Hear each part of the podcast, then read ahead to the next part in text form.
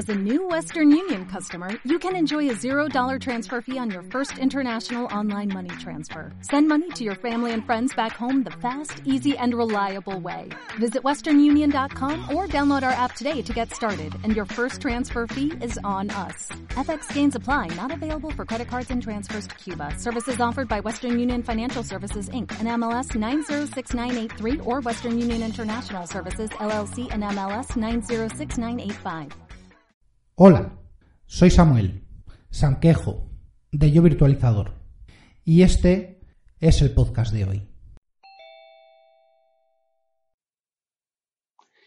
Hola, hoy traigo un capítulo que no he preparado y que viene sin guion, que viene sin nada, pero básicamente es porque no he querido rellenar un guion, no he querido hacer nada de lo que suelo hacer con el resto de capítulos normales.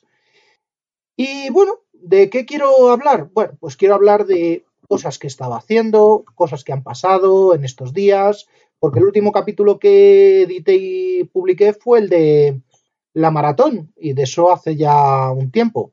Una maratón que, bueno, pues ha dejado sus números, ha dejado sus eh, resultados en, en los canales de cada participante lo podéis ver, en el canal además de la Maratón Pod lo podéis ver.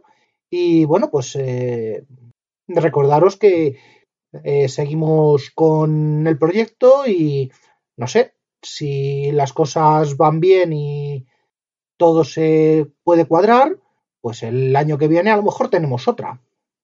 Y bueno, ¿qué es lo que quería además? Pues no sé, me pasó ayer una cosa extraña y voy a aclararla, porque es que, no sé, mm, me sienta bastante mal que mm, quieran dejar a mí como que soy el malo al que no le interesa o lo que sea. Vamos a ver, este podcast no está en, en Apple Podcast, en iTunes Podcast o como se quiera llamar el producto de la jornada, eh, por la sencilla razón de que, siguiendo la documentación y sin tener dispositivos de Apple, no es posible dar de alta un podcast. Vale, ¿qué es lo que ha pasado ayer? Pues ayer, mmm, intentando ay ayudar a un usuario de la Unión Podcastera, comentándole cómo era lo que tenía que hacer, se me ocurrió decirle que mmm, a mí y a otros conocidos nos pasaba que no podíamos dar de alta el producto. Y claro, se desataron los males. Que si soy hater de Apple, que si eh, no estoy informado, que si no leo. Oye, vamos a ver. Primero, no es que no haya leído, que he leído. No es que no haya puesto en práctica todo lo que han dicho, que lo he hecho. Lo que no voy a hacer es comprarme un iPhone para tener un dispositivo vinculado a una cuenta. Lo que no voy a hacer es meter un medio de pago para una cuenta que no lo necesita, vamos a ver, no lo necesita desde mi punto de vista, por lo mismo que no lo necesita Spotify o por lo mismo que no lo necesita Evox. Eh, ¿Es un directorio de podcast? Muy bien, pues es un directorio de podcast, no necesitas una tarjeta de crédito, así de sencillo, o no necesitas una cuenta de PayPal. Pero bueno, oye, después de mucho mmm, discutir, vinieron los del a mí no me pasa, eh, Apple es una maravilla y... Oye, pues mira, si no te pasa, para ti. Eh, este podcast, por mi parte, mm, seguiré intentándolo de vez en cuando, cuando me acuerde. Volveré a la página, le daré. ¿Deja subir el podcast? Ay, no, es que no tienes una cuenta válida de eh, Podcast Connect o como quiera llamarse el, bueno, pues si no tengo una cuenta válida a tus ojos y a mis ojos es válida, no pienso comprarme un dispositivo tuyo, no pienso mmm, seguir otros procedimientos y si algún día, mmm, pues, suena la flauta, este podcast eh, irá a, iTunes, a Apple Podcast o como se llame y tal. Mientras tanto, mmm, sinceramente, no lo necesito y los que me escucháis, pues lo hacéis a través de eh, enlaces de Spotify, de iTunes, perdón, de mm, de iVoox, de sospechosos habituales. Sospechosos habituales sí está en iTunes. eh, y no sé, y lo que publico en el, en el grupo de Telegram. Así que, dejando esto aquí, mm, fin de la discusión con quien tuve la discusión eh, muy bien, solamente vuelvo a repetir lo mismo que le dije a los administradores, eh, no pienso tolerar estas faltas de respeto y se acabó. Si yo intento ayudar, eh, yo ayudo con lo que puedo. Que otros eh, vienen a, a, saltar una conversación a la mitad atacando a uno de los participantes que es precisamente el que intenta ayudar, pues mira, lo siento por los nuevos, pero limitaré este tipo de, de operaciones de ayuda y demás historias. Pero bueno, no, de, no quería hablar tanto de esto y veo que me he enrollado, son unos cuantos minutos ya, pero bueno. ¿Qué es lo que mm, traigo? Pues hace unas horas en el grupo de Mastermind estaba hablando con algún compañero como eh, José Jiménez, con el que he grabado hace unos días para su podcast Aviones de Papel, eh, pues que ha recibido un correo un poquito, dice que es un poquito extraño, que habla de, de Dropbox, de, habla del lanzamiento de Dropbox Business. Oye, vamos a ver, Dropbox Business está en el mercado desde hace, desde hace bastante tiempo, es mm, conocido y tal. Bueno, pues le han pedido una opinión y le han pedido tres o cuatro cosillas. Le he pedido que me mandase las cabeceras del correo, em, a ver que, para garantizar que no era spam, que sea alguna de las conocidas legales nuestras y demás. Y bueno, pues nada. Eh, lo ha estado mirando él, pero viendo las respuestas en el en el grupo, oye, pues me parece que lo que voy a hacer y lo que voy a explicar y además voy a hacer un pequeño vídeo, eh, me parece que es algo interesante porque muy poquita gente sabe realmente cómo se analizan las cabeceras de un correo y cómo se ve de dónde viene y cuál es el remitente de un correo. ¿En qué nos puede ayudar esto? Pues, eh, por ejemplo, ¿os suena la estafa del CEO? y os suena el virus de Endesa o el hackeo de correos de hace unos, eh, unas semanas, pues eh, con esto vamos a intentar a ver si sacamos, si sacamos algo. Por ejemplo, no sé, lo voy a sacar también en el, en el vídeo, así que no os preocupéis porque esto va a ser bastante teórico. Mm, tengo ahora mismo una cuenta de correo de Gmail, bueno, tengo varias. Tengo también una de Hotmail, de la antigua Hotmail de, de Outlook. Bueno, pues voy a, voy a revisar un par de, de correos y vamos a ver qué es lo que obtenemos de ellos. Por ejemplo, en, en Gmail tengo aquí delante un correo de publicidad de Amazon.es, por ejemplo, y desde la interfaz yo entro, abro el correo, veo el cuerpo del correo y a la derecha tenemos la hora, una estrellita, el botón de responder, reenviar y demás historias y tres puntitos que dice más o dice more, según lo que tengáis en español o en inglés. Y entre todas las opciones que me dice, mm, responder, filtrar mensajes como estos, imprimir, añadir a lista de contactos, bueno, hay, un hay una línea que pone eh, show original, eh, mostrar original. Bien, ¿esto qué es lo que me hace? Me abre una nueva pestaña en el cual veo el Message ID, ¿vale? Es el identificador del correo, fecha de creación, fecha de entrega, from amazon.es. Bien, la dirección real es novedades. Bien, ¿qué es lo que pasa? Que mm, no todas las direcciones, y desde hace cierto tiempo eh, suele, suele ser así, no todas las direcciones vienen con un con un identificador, un nombre de correo pelado, sino que viene, viene el campo del sistema de gestión de identidades que controla ese gestor de correo. Por ejemplo, el full name de directorio activo en una cuenta de Exchange, por ejemplo, o el Samagon Name en una cuenta de Office 365, o el equivalente que haya en, en Lotus Notes o en Exim o en el servidor que sea. Vale. Destinatario, bueno, pues pone mi cuenta. Eh, el subject es el. ¿Cómo se llama?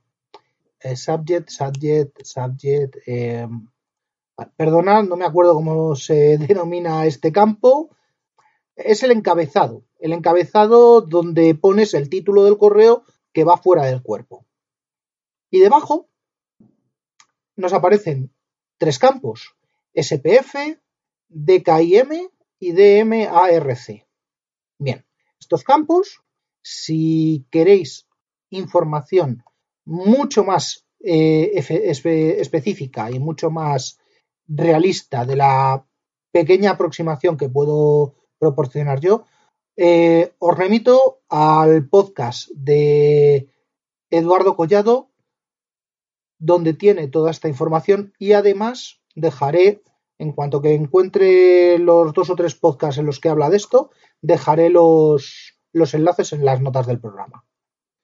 Bueno, y hasta ahí la parte bonita. Después viene pues un montón de, de, código en texto plano, de eso que gusta poco pero todavía se lee, y que empieza pues en otro cuadro del navegador. Y aquí pone delivered to dos puntos sanquejo arroba gmail.com. Bien. Si os digo que esto hay que leerlo siempre al revés, puede parecer extraño, ¿no? Bien, bueno, pues esto hay que leerlo al revés. ¿Y cómo es al revés? Pues que la primera línea de arriba del todo va a ser la respuesta de mi buzón.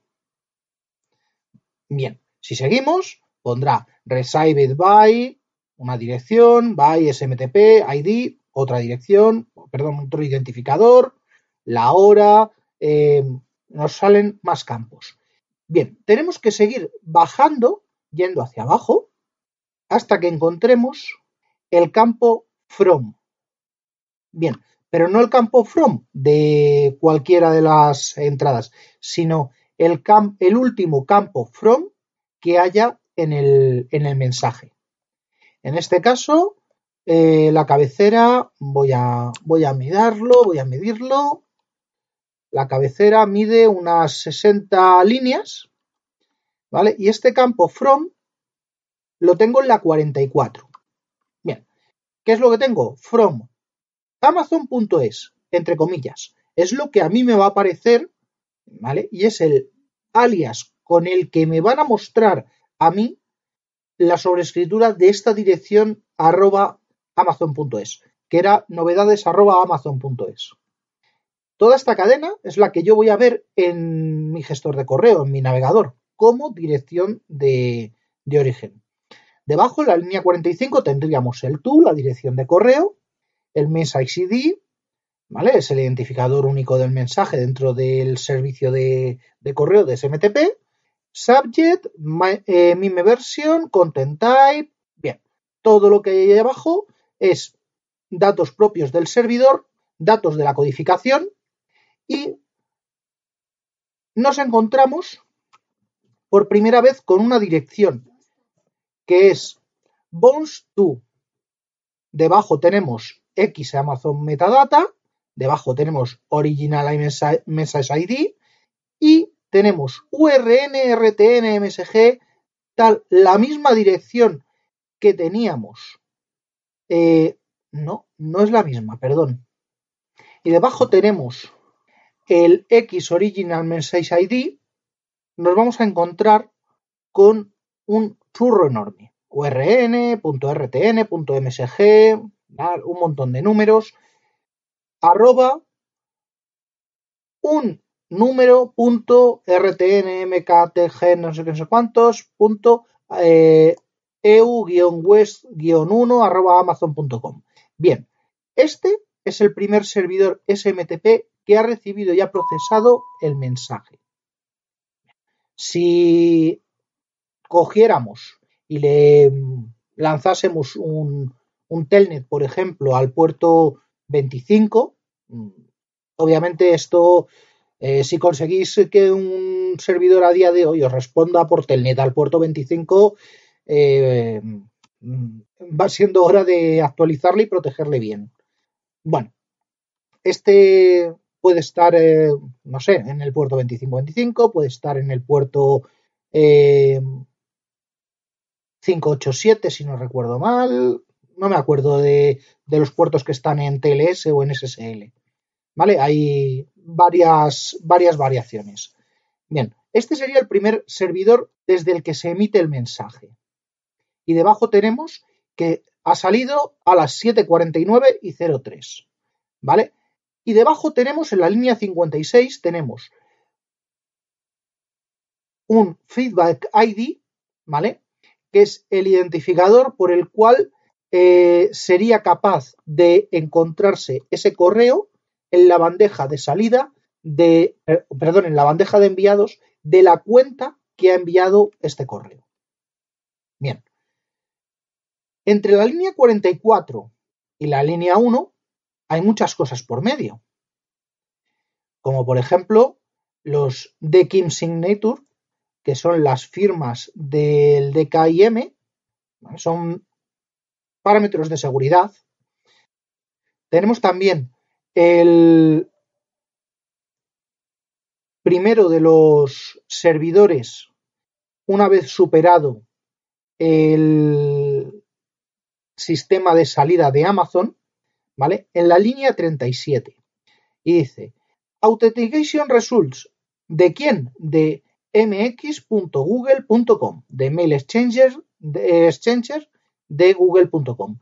Bien, dice de Kim Pass header arroba amazon.es, quiere decir que valida que ese dominio es correcto, que las cabeceras son correctas. SPF Pass, lo mismo, google.com, dominio tal de boncesamazon.es, designa que la dirección IP 54240.0152 es un eh, eh, permitted sender, es un enviador permitido, que mal suena esto de verdad, y que el campo mail from del, SMTP contiene una dirección. Vamos a ver, dentro de el protocolo SMTP, cuando yo hablo con un servidor, yo me voy a conectar a él y lo primero que voy a tener que decir es decirle, hello, soy tal. Bien, ya sea para enviar correo, ya sea para bajarme el correo, ya sea para lo que sea. El servidor SMTP tiene que darme ese paso. Bueno, Post Office Protocol eh, funciona de otra manera, y más funciona de otra manera, pero en esencia, todo lo que toque el SMTP, el sistema de envío de correo, tiene que autenticarse de esta manera. En la línea 36 pasa exactamente lo mismo, pero ya es mucho más resumido. Bien, Received SPF Pass. Bien, dice que lo de abajo, que hemos recibido una notificación de, pasada, que google.com, el dominio de Bonces Amazones, designa que la IP está permitida y que la IP del cliente, ¿vale? El otro servidor desde el que se manda, que es la 54.240.0.152, designa que es un eh, servidor SMTP que se conecta al SMTP de Google para enviarle material. ¿Vale? Es lo que se denomina client IP. Y si el correo había salido, según el time span stamp, el día 13 a las 7.49.03, eh, donde lo tengo, return. Vale, la entrega se realiza el día 12, ¿vale? Pero esto tiene truco. El día 12 de, diciembre a las 23.49.04, como veis eh, son 8 horas antes, el problema es que las 7.49 están en UTC y el servidor de Google tiene el reloj en menos 800, que es en la hora del Pacífico. Esas ocho horas de diferencia quiere decir que se ha entregado el día 13 a las 7.49.04, eh, exactamente un segundo después. Bien, de la línea 31 donde habíamos dejado la validación, tenemos la línea 30, que es donde nos dice return path. Vale, returnpath arroba bonces.amazon.es. Es la cuenta del SMTP que ha enviado al servidor de Google este correo. ¿Vale? Si en cualquier momento el servidor de Google decidiera devolver ese correo al original, eh, al, al, servicio eh, que origina la comunicación, sería a través de esta cuenta. Después tenemos pues, más, validaciones, ARC Authentication Results, ¿vale? ARC Message Signature, ARC SEAL. Bien, todo esto eh, son verificaciones de seguridad que están implementadas y que funcionan con eh, los algoritmos SSL o TLS correspondientes a cada uno de los servidores. Con lo cual, pues nos hemos quitado, hemos saltado desde la línea 30 que estábamos, validaciones, validaciones, hasta las 7. Perfecto. Y aquí en la línea 6 tenemos eh, la fecha que os he comentado de entrega del correo y justo encima tenemos un X received. Bien. ¿Qué significa esto? Esta es la dirección de quien lo ha recibido. Y esta dirección, si en Amazon teníamos una IP versión 4, aquí en Google vamos a tener una dirección bastante distinta es la 2002, dos puntos, ALC, dos puntos, perdón, A1C, dos puntos, E108, dos puntos, dos puntos. Esto es una dirección de IPv6. Bien, perfecto. Y nos dice que ese servidor se llama y8rm.147.157, otro dominio intermedio. ¿Vale? En este caso es perfectamente válido y trabajamos con direcciones IPv6. A continuación nos dice X Google SMTP Source, lo mismo, un identificador del eh, origen de, de la comunicación SMTP. Y por fin me dice mi cuenta en la línea número 1 y me dice 2 received by 2002 2 puntos AC9 2 puntos 44 B0 2.0, 2.0, 2.0, 2.0, 2.0. Podrían haberlo simplificado, pero bueno, eh, es otra dirección, SMTP, que es el servidor que me da servicio a mí, al que yo me conecto para eh, enviar y recibir y donde están alojados mis mensajes. Y también nos da la hora. La hora que es la misma de la hora de recepción. Bueno, como esto así queda bastante chusco de explicar y probablemente os hayáis quedado solamente con dos o tres cositas, eh, lo que voy a hacer es meter todo en un bonito vídeo y explicarlo sobre el vídeo, no solamente con este ejemplo, que es un ejemplo de, un, eh, de una comunicación normal y corriente de un, eh, ¿cómo se llama? De un correo de publicidad de Amazon, hacia un usuario, sino con algún otro espécimen y algún otro elemento más que tengo por, por aquí, por la bandeja de entrada. Así que mmm, lo dejamos aquí, me pongo con ello y hasta la próxima. Así que sin más, aquí me despido. No sin antes recordaros que este podcast pertenece a la red de sospechosos habituales, eh, que podéis eh, red a la que podéis suscribiros a través de el feed https dos puntos barra barra feedpress.me barra sospechosos habituales. Eh, podéis pasaros por el grupo de Telegram t.me barra grupo virtualizador y en Slack pues el, Slack de WinTablet, wintablet.slack.com. Para acceder, pues contactarme por Telegram y eh, os solicito acceso.